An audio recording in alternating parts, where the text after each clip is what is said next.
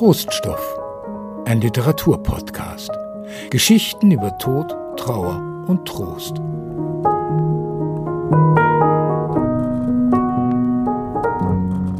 Herzlich willkommen zu einer neuen Folge von Troststoff und vor allem herzlich willkommen, liebe Ute.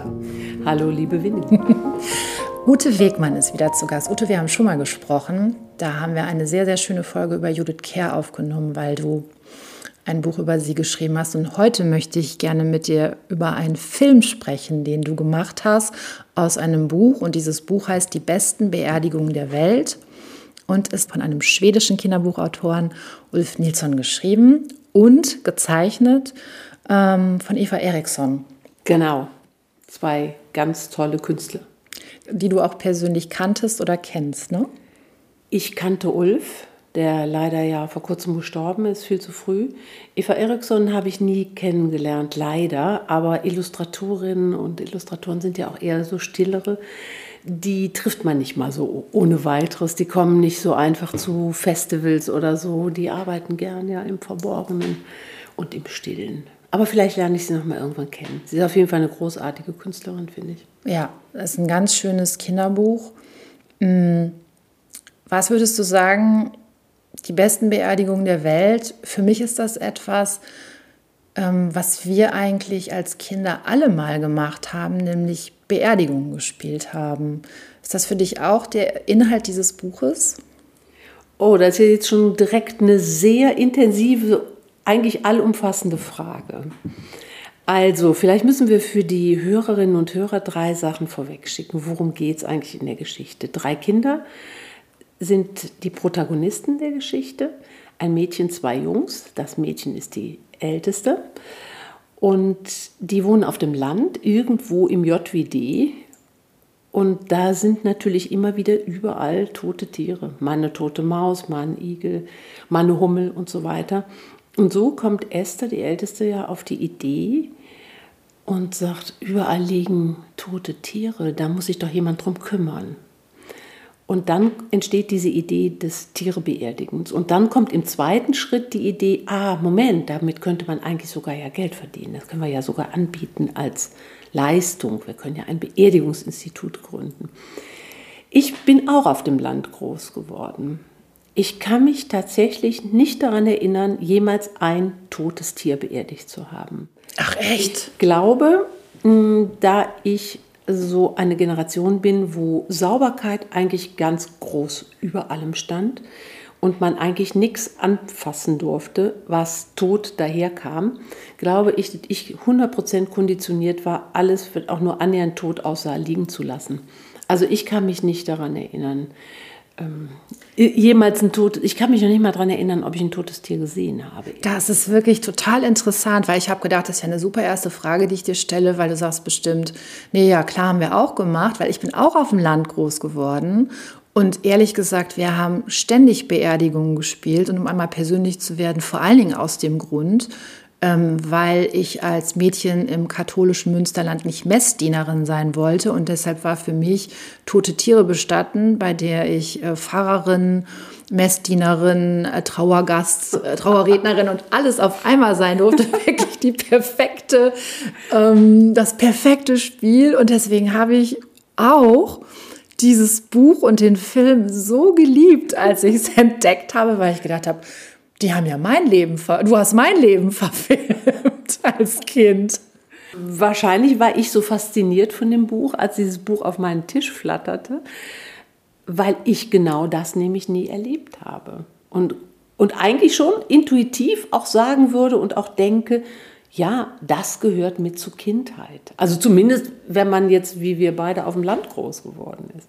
Ja, interessant. Also diesen Kindern, vielleicht um nochmal von vorne anzufangen, diesen drei Kindern ist total langweilig.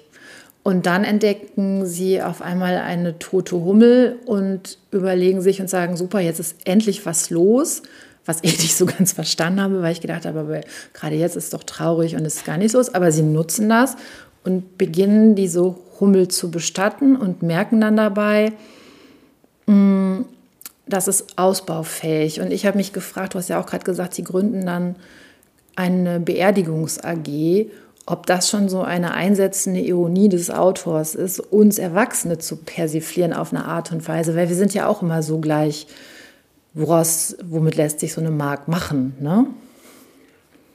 Ich weiß gar nicht, ob der Ulf, weil der so ein großer Menschenfreund ist, uns Erwachsene da ein bisschen an der Nase entlang führen wollte.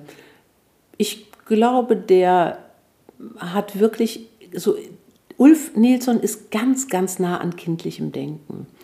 Und ich kann mir vorstellen, Esther ist ja eine sehr ähm, taffe junge Dame. Die ist, wie alt wird die sein? Vielleicht zehn. Acht, zehn, ja. Ja, neun, zehn so ungefähr. Und die weiß, ihr Leben in die Hand zu nehmen und die weiß auch andere mitzureißen, wie man ja sieht an ihren beiden Brüdern. Und die weiß auch, sich zu beschäftigen, weil in dem Ganzen tauchen ja keine Erwachsenen auf. Das ist auch einfach so eine schöne Idee von Ulf Nilsson, die natürlich viele Kinder- und Jugendbuchautoren haben. Erstmal die, erstmal die Erwachsenen eigentlich entsorgen und dann können die Kinder frei agieren. Aber weil Esther so ist, wie sie ist, weil sie einfach so tough ist, denkt sie wahrscheinlich, ja, ein bisschen Geld verdienen ist doch irgendwie super.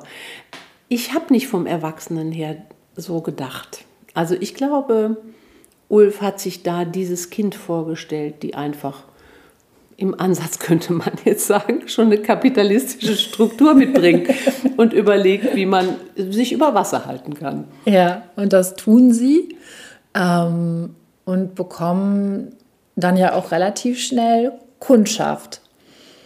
Weil sie, sie telefonieren durch die Nachbarschaft ne, und fragen, ob es was für sie zu tun gibt. Und dann stellst du auch im Film dar, ähm, ähm, gibt es einen Hamster zu bestatten. Genau, man muss vielleicht noch eine Sache sagen, die ja ganz wichtig ist für die Geschichte. Die spielt an einem Tag. Wir wissen nicht genau, wann die anfängt, so irgendwann in den Morgenstunden. Vielleicht ist Sonntag, vielleicht ist Samstag, die Kinder haben keine Schule und die Geschichte endet eben mit dem Abend. Das ist ein ganz wichtiger Aspekt. Und die, diese drei Kinder, müsste man vielleicht auch noch vorweg schicken, sind ja ganz unterschiedlich in ihrem Umgang mit dem Tod. Und ähm, von daher haben die jetzt natürlich auch nicht die große Kundschaft an dem einen Tag, sondern tatsächlich kommt eine Freundin mit dem toten Hamster und der wird dann eben auch bestattet. Und so, ich weiß jetzt gar nicht genau, wie viele Bestattungen im Buch sind. Ich habe ja dieses Buch ganz leicht variiert auch im Drehbuch, muss aber dazu sagen, ich habe immer jeden Schritt und jede Veränderung vom Originaltext zum Drehbuch mit Ulf wirklich abgesprochen. Ulf Nilsson konnte Deutsch, konnte Deutsch lesen, konnte auch Deutsch sprechen und dann habe ich dem immer eine E-Mail geschrieben mit dem Anhang, neue Fassung vom Drehbuch und habe immer gesagt, lieber Ulf, bist du einverstanden? Und äh, Ulf war immer einverstanden, zum Glück. Und wir haben dann ja auch nachher hm, oft Veranstaltungen zusammen gemacht, wo er gelesen hat und erzählt hat. Und dann haben wir den Film gezeigt und dann oder wir haben zusammen gelesen und so weiter. Und wir sind wirklich über dieses Projekt Freunde geworden. Das ist eine sehr, sehr schöne Geschichte, die nebenher gelaufen ist. Vielleicht sage ich auch noch eine Sache, wann dieses Projekt überhaupt stattgefunden hat. Genau, das wollte ich dich nämlich fragen, weil wann ist es dir das erste Mal in die Hand gefallen und hattest du den Impuls, daraus muss man mehr machen als nur in Anführungszeichen ein tolles Kinderbuch? Also man muss vielleicht äh, vorab sagen, ich hatte gerade einen Kinderkurzfilm gemacht und zwar tatsächlich auch eine Bilderbuchverfilmung. Die hatte ich hm, zwei Jahre vorher gemacht. Das war mein erster Kinderfilm. Und ich hm, arbeite ja mit Kinder- und Jugendliteratur sowieso und dieser Verlag, der Moritz Verlag, der verschickt eigentlich nie freiwillig Bücher. Man muss sie immer erbitten und erfragen. Und nun bekam ich dieses Buch auf den Tisch, also mit der Post. Und man kann dieses Buch relativ schnell lesen. Es ist ja nicht so wahnsinnig viel Text. Also ich sag mal sieben Minuten hatte ich es gelesen, hatte mir die Bilder angeguckt, habe den Hörer in die Hand genommen. Damals nahm man noch die Hörer so in die Hand und habe in Frankfurt angerufen und habe gesagt, wer hat die Rechte? Ich habe gelesen und habe sofort ge die Bilder gesehen und habe sofort gesagt, da möchte ich einen Film draus machen.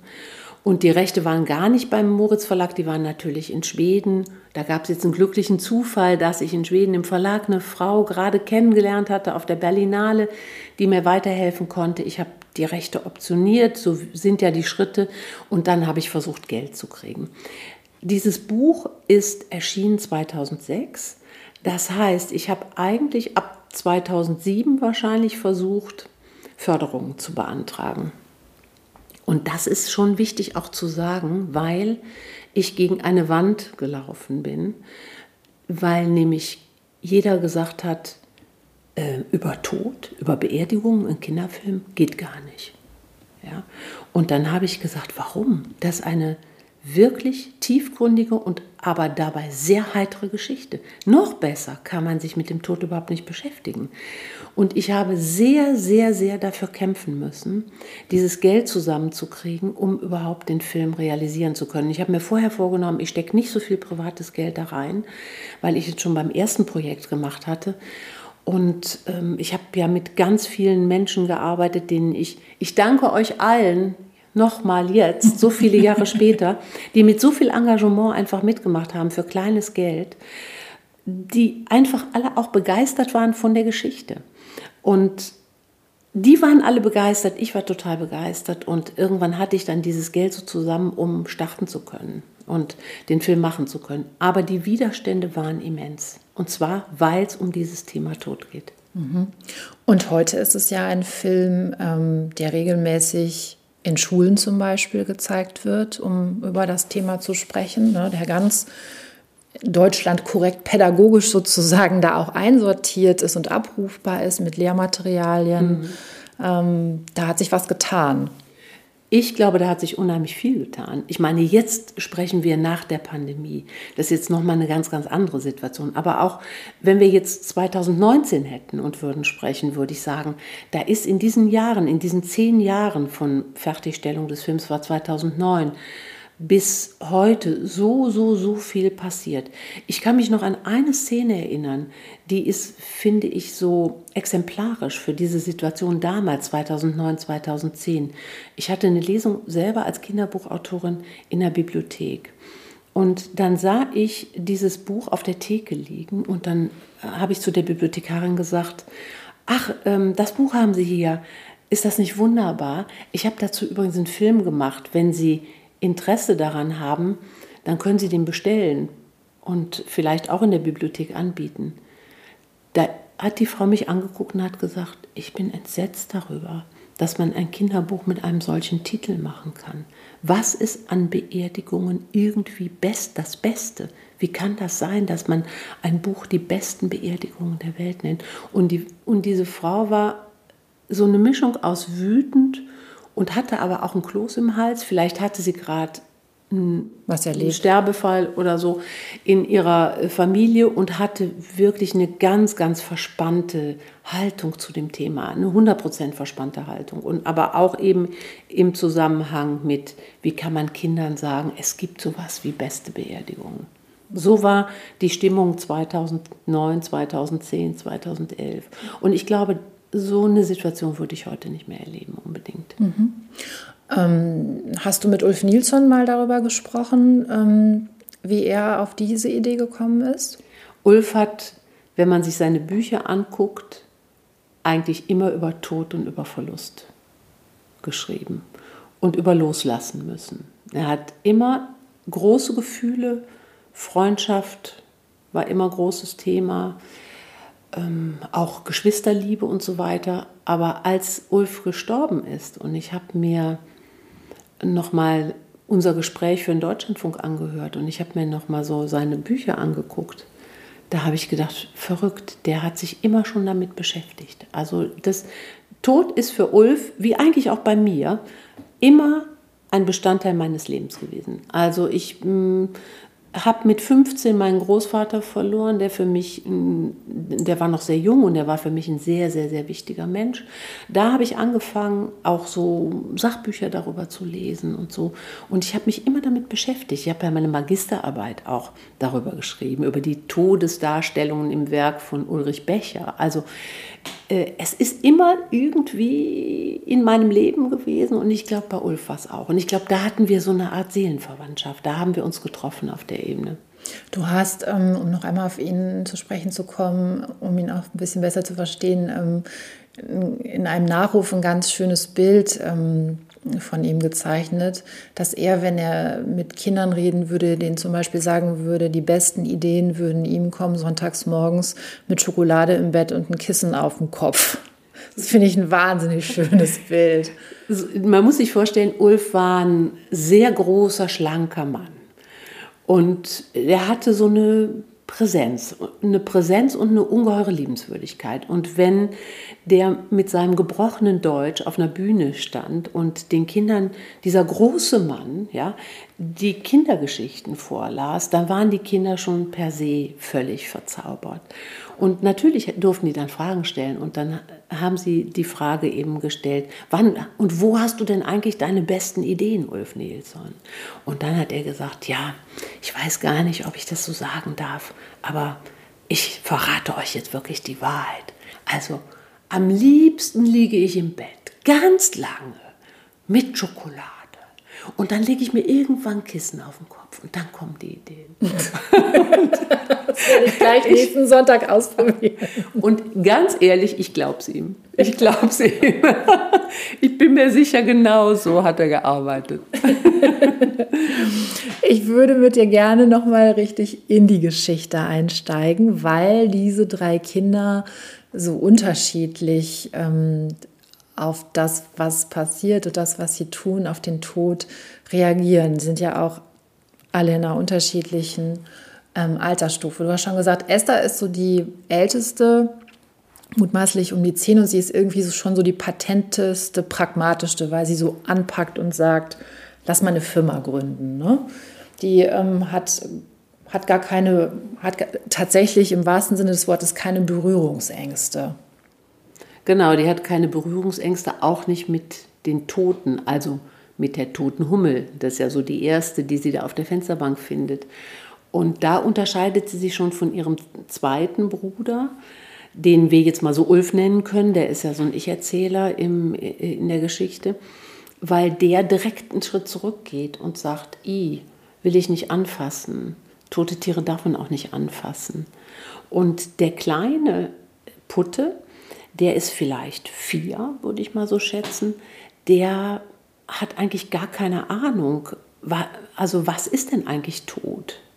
Und sterbe ich denn auch? Und dann sind ja Mama und Papa ganz traurig, sagt er irgendwann. Also der kriegt gar nicht die ganze Zuordnung hin, was bedeutet Tod und wann stirbt man und so weiter. Und da fragt er auch immer nach. Also der ist so ganz naiv im Grunde genommen. Während äh, Ulf ist eher so angeekelt und Esther sagt, oh mein Gott, ja, mach doch einfach. Ja, kann man doch alles anfassen und ist doch alles kein Problem. Ja, Ulf ähm, ist so distanziert und drückt sich aus durchs Schreiben. Ja, das ist total schön, finde ich. Das ist schön, wie, wie Ulf, sich, Ulf sich Ulf genommen hat.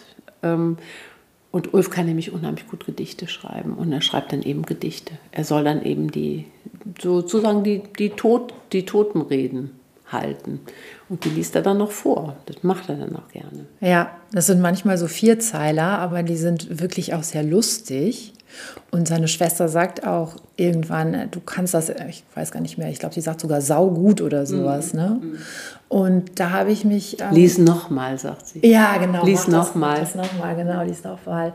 Ähm, und ich habe aber gedacht, dieser Ulf, der hat ja so einen Teil, den wir Erwachsene ja teilweise auch noch haben, weil dieses ähm, zu Toten distanziert sein und sie auch nicht anfassen wollen oder Angst haben, sie anzufassen, das ist ja eigentlich was ganz, was, was, was ganz häufig anzutreffen ist, was man ja auch manchmal Menschen nicht nehmen kann. Ne? Ich meine, da kommen ja zwei Sachen zusammen. Wann haben wir wirklich mal von jemandem Abschied genommen,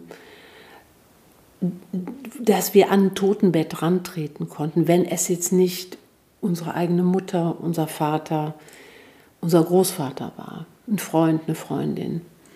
Ich habe das einmal erlebt und ich war dafür wahnsinnig dankbar.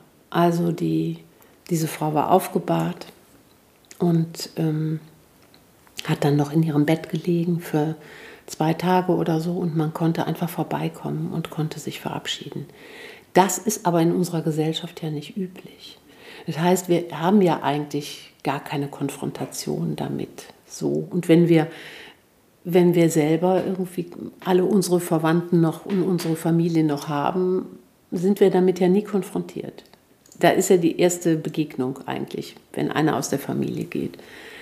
Und bei Kindern kommt dann natürlich noch dazu, da musste ich auch ähm, im Film extrem drauf achten, weil ja man darf ja auch kein schlechtes Vorbild sein. Man darf natürlich eigentlich keine toten Tiere anfassen ohne Handschuhe. Man muss sich natürlich die Hände waschen. Und so werden diese Kinder natürlich auch erzogen sein, ja, dass sie nicht irgendwie einfach so ein totes Tier anfassen dürfen. Und die hatten ja dann auch Handschuhe an, also so Gartenhandschuhe, als sie den Igel angefasst haben und so weiter. Ne? Aber ähm, dieses Berühren von toten Tieren. So bin ich zum Beispiel ja wirklich erzogen, wie ich am Anfang gesagt habe, dass man diese Tiere bloß nicht anfassen darf, ja, weil die Bakterien haben oder Viren verbreiten oder so. Jetzt haben wir die Pandemie mit den verbreiteten Viren und tatsächlich haben wir angefangen, uns wieder die Hände zu waschen wie die Verrückten. Also ist auch ein bisschen, ist schon so ein bisschen irre, ja, wie, wie jetzt diese Zeit auf einmal dem alten Erziehungsideal dann noch mal recht gibt. Mhm. Ich fühlte mich erinnert beim Lesen noch mal an ich weiß gar nicht mehr, in welchem Buch das ist. Das ist auf jeden Fall ein Buch von Karen Duwe und sie schreibt, wie sie oder lässt ihre Erzählerin ähm, die Schnecken im Garten zusammensammeln, die der Vater mit dem Rasenmäher gedrechselt hat und eröffnet ein Tier Hospital und flickt diese Schnecken mit Tesafilm wieder zusammen.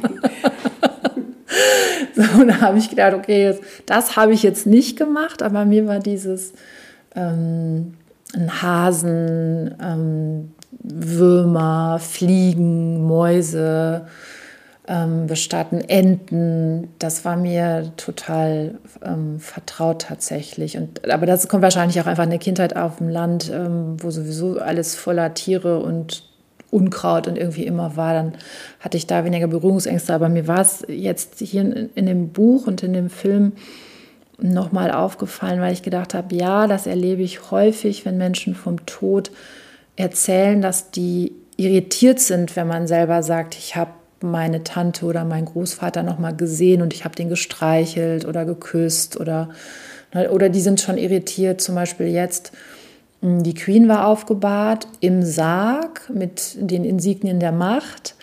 Und der ehemalige Papst ähm, Benedikt war aufgebahrt, so dass man selbst sein Antlitz ja sehen konnte. Man konnte sein Gesicht, seine Hände, alles sehen. Das ist für manche Menschen so irritierend. Ähm, und da musste ich bei dem kleinen Ulf auch dran denken? Also ich finde ja, wenn man sich dann noch mal einmal konfrontiert in dem Moment, wo jemand gestorben ist, dann versteht man den Tod erst richtig, weil man ja spürt, wie dieses Leben so langsam aus dem Menschen rausgeht und irgendwann eben wirklich einfach draußen ist, ja. Und dann liegt wirklich dann nur noch die Hülle im Grunde.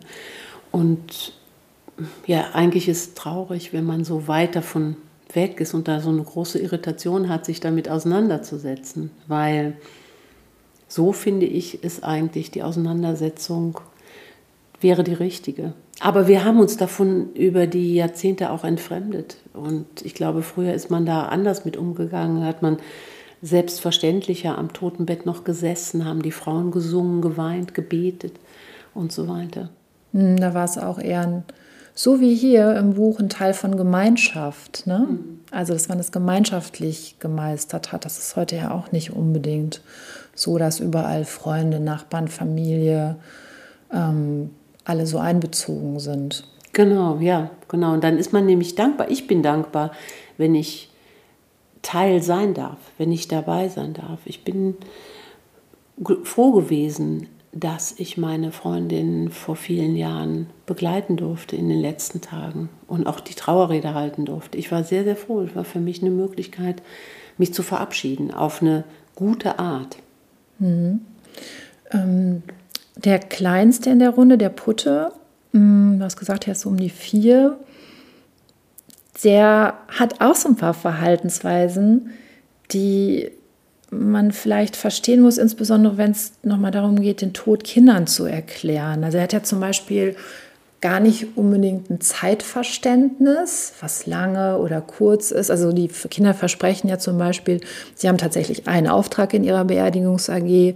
Sie dürfen sich um Nuffe, einen toten Hamster kümmern, den bestatten und versprechen, immer und immer auf dem Friedhof auf ihn aufzupassen. Und ähm, er merkt, glaube ich, dass das ein wahnsinnig großes Versprechen ist, oder sie alle drei merken das. Aber was das tatsächlich bedeutet, kann der in seinem Zeithorizont ja noch gar nicht mit vier Jahren erfassen.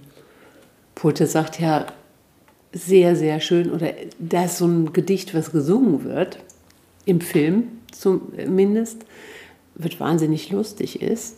Und Putte singt dann und wenn es dir wieder besser geht, dann graben wir dich wieder aus. Ja, genau. Und das über, also das einfach irgendwie auf eine Art, auf so eine charmante Art so heiter und zeigt einfach wirklich, wie kindlich er ist. Also wie, wie, wie wenig Ängste er auch hat. Ja, er hat ja selber, er sagt ja, und wenn ich dann beerdigt werde, darf ich denn dann meinen Hasen mitnehmen und kriege ich Kekse und Saft und so weiter. Eine Decke. Also er hat überhaupt keine Angst. Also gut, dann wenn ich dann sterbe, kriege ich eine Decke und Kekse und, ähm, und wir Erwachsene projizieren ja immer riesige Ängste auch darauf, auch wenn Kinder schwer krank sind, wenn man weiß, Kinder werden sterben oder so. Und ich, ich meine, hat man oft genug gehört und haben wir oft genug darüber gelesen und so weiter.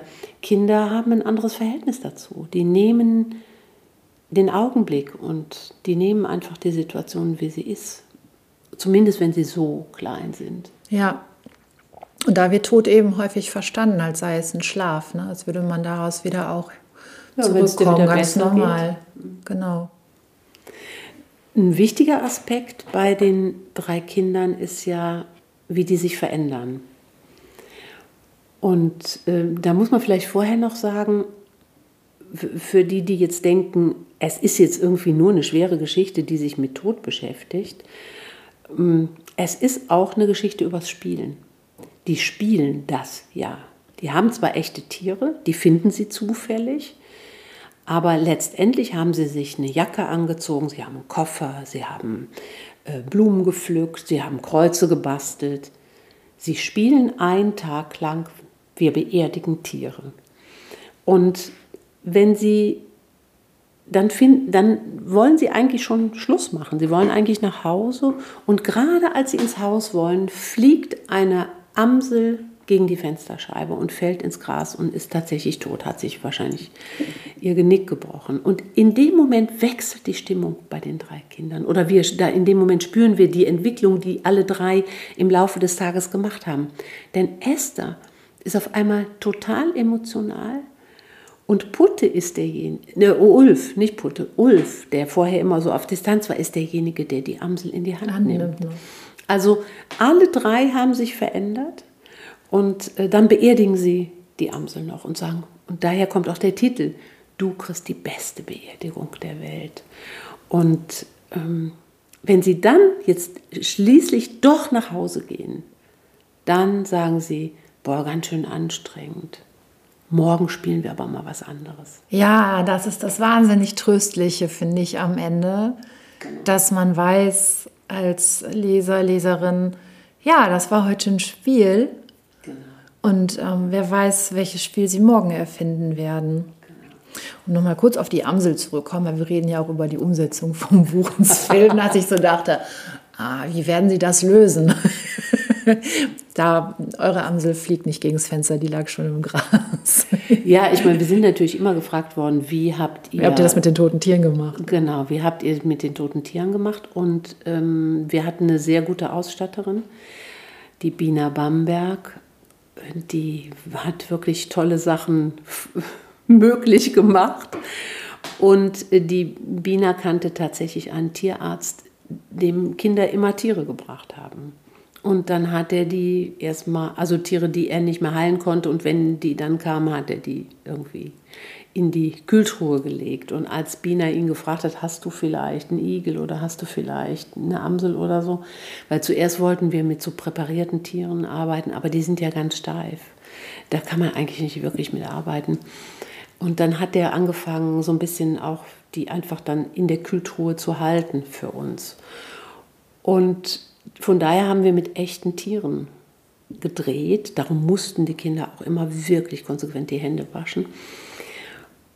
Aber die Amsel ist natürlich ein Trick gewesen, weil wir mussten ja zeigen, wie die gegens Fenster fliegt, weil man kann nicht einfach nur einen Schnitt machen auf die Amsel, wie die im Gras liegt. Also man muss den Flug ja schon sehen, weil die Kinder haben sich ja auch erschrocken. Also gibt einen Knall gegens Fenster und dann einen Umschnitt natürlich und dann liegt sie da. Ich will, ich verrate es immer gern. Ich habe es den Kindern immer total gern verraten, wenn ich irgendwo den Film in der Schule gezeigt habe. Wir haben dem Kameraassistenten gesagt, pass auf, du wirfst jetzt was an der Kameralinse vorbei, was schwarz ist und gegen das Fenster knallt. So, was haben wir Schwarzes? Das einzige Schwarz, was wir hatten, waren die Socken, die der Kameramann anhatte. Also hat der Kameramann seine Socken ausgezogen. Die wurden verknäult.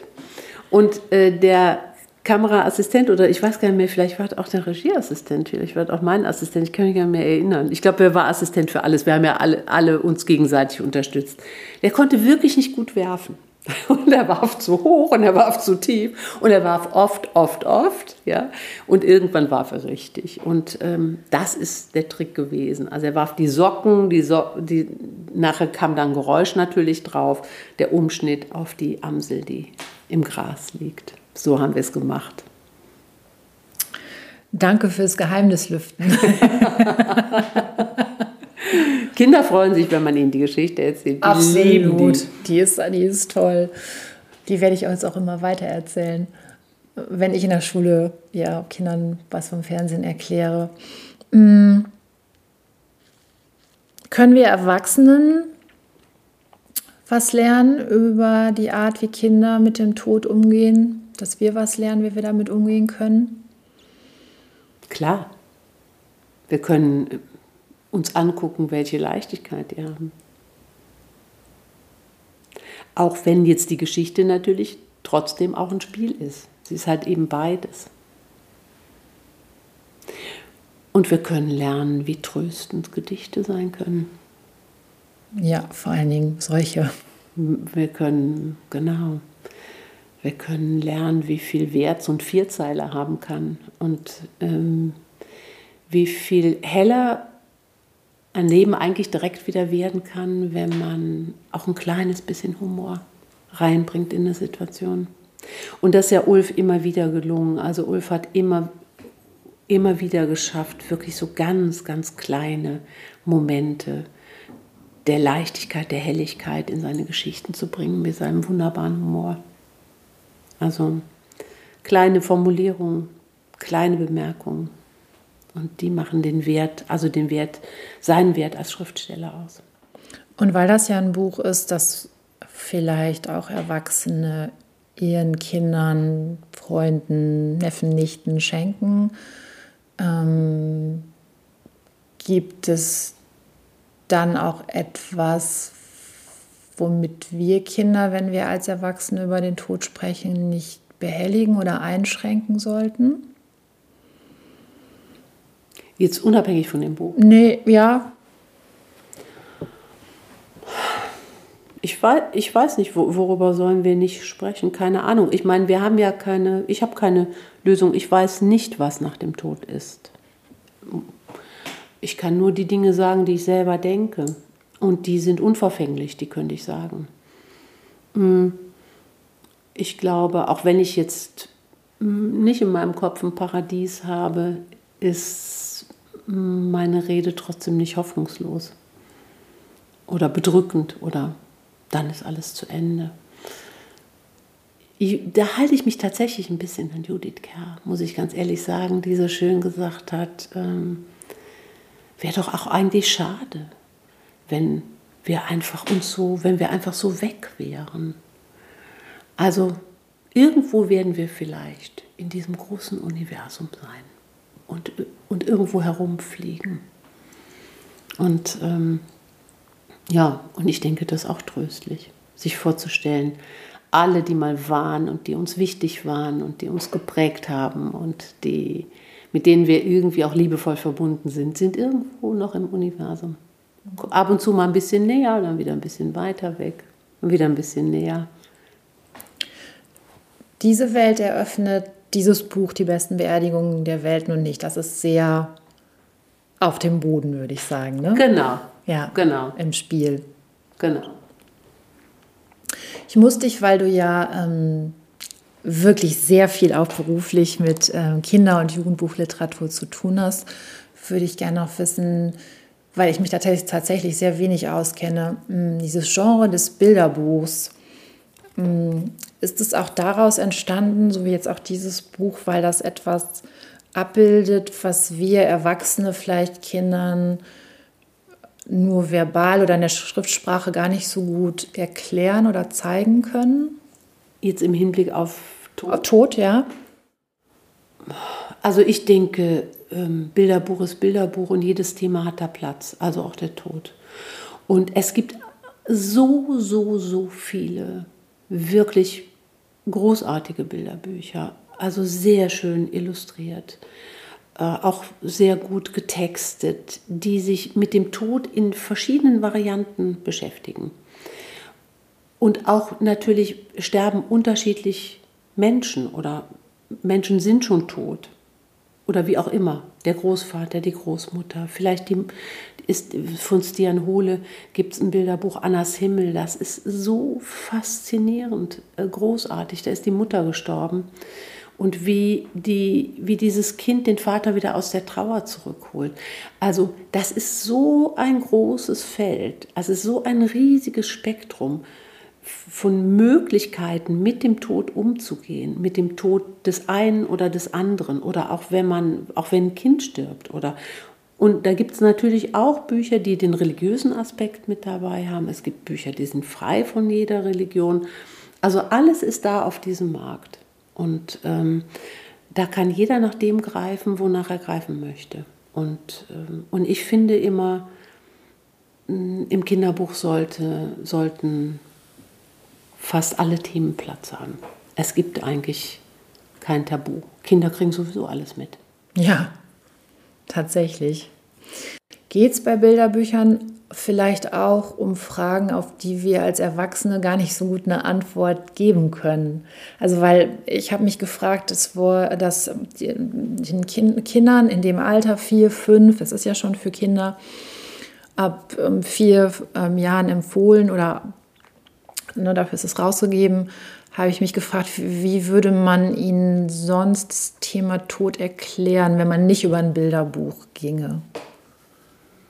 einem Vierjährigen, ja, ich meine, man kann ja genauso gut tatsächlich, die, die tote Fliege hat ja jeder in der Wohnung liegen, ehrlich gesagt. Also man kann auch die tote Fliege nehmen und die ähm, im Blumentopf auf dem Balkon vergraben. Also man muss nicht zwingend ein Bilderbuch haben, finde ich. Mhm. Die Frage ist immer, welche Haltung habe ich selber dazu? Also habe ich dafür ein Vokabular oder habe ich keins? Habe ich, da, habe ich eine Bereitschaft oder habe ich selber Angst? Und je mehr Angst ich selber habe, umso weniger kann ich drüber reden und umso weniger leicht kann ich vor allen Dingen drüber reden. Aber wenn ich selber da so eine eher ungezwungene, natürliche Haltung zu habe, kann ich auch mit einer gefundenen Fliege auf dem Küchenboden machen. Sagen wir so, dieses Buch bietet sich einfach an, wenn man darüber ins Reden kommen möchte, bietet das Buch und der Film eine gute Möglichkeit, das eben auch zu tun, wenn man auch ein bisschen Zeit mitbringt. Absolut. Und man kann, das ist eben das Schöne an diesem Buch auch konkret. Ja? Man kann natürlich einfach den Tod auch als Nebensache laufen lassen. Man kann auch sagen, wir gucken uns Spielen. jetzt mal ein Bilderbuch an über Geschwister, wie gut die sich verstehen und oder wie die gegen ihre Langeweile angehen und welche Sachen die spielen und wie toll die basteln können. Und, oder wie man Geld verdienen kann. Oder wie man Geld verdient, genau.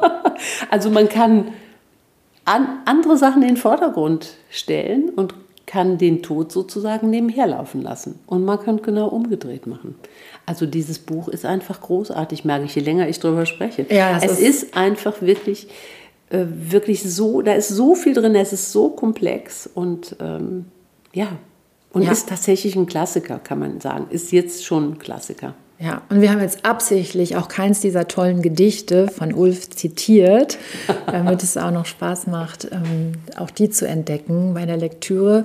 Vielen Dank, liebe Ute Wegmann, für dieses Gespräch und für alle Einblicke und Ideen und ja, einfach danke. Danke für die Einladung. Troststoff, ein Literaturpodcast. Geschichten über Tod, Trauer und Trost. Ende.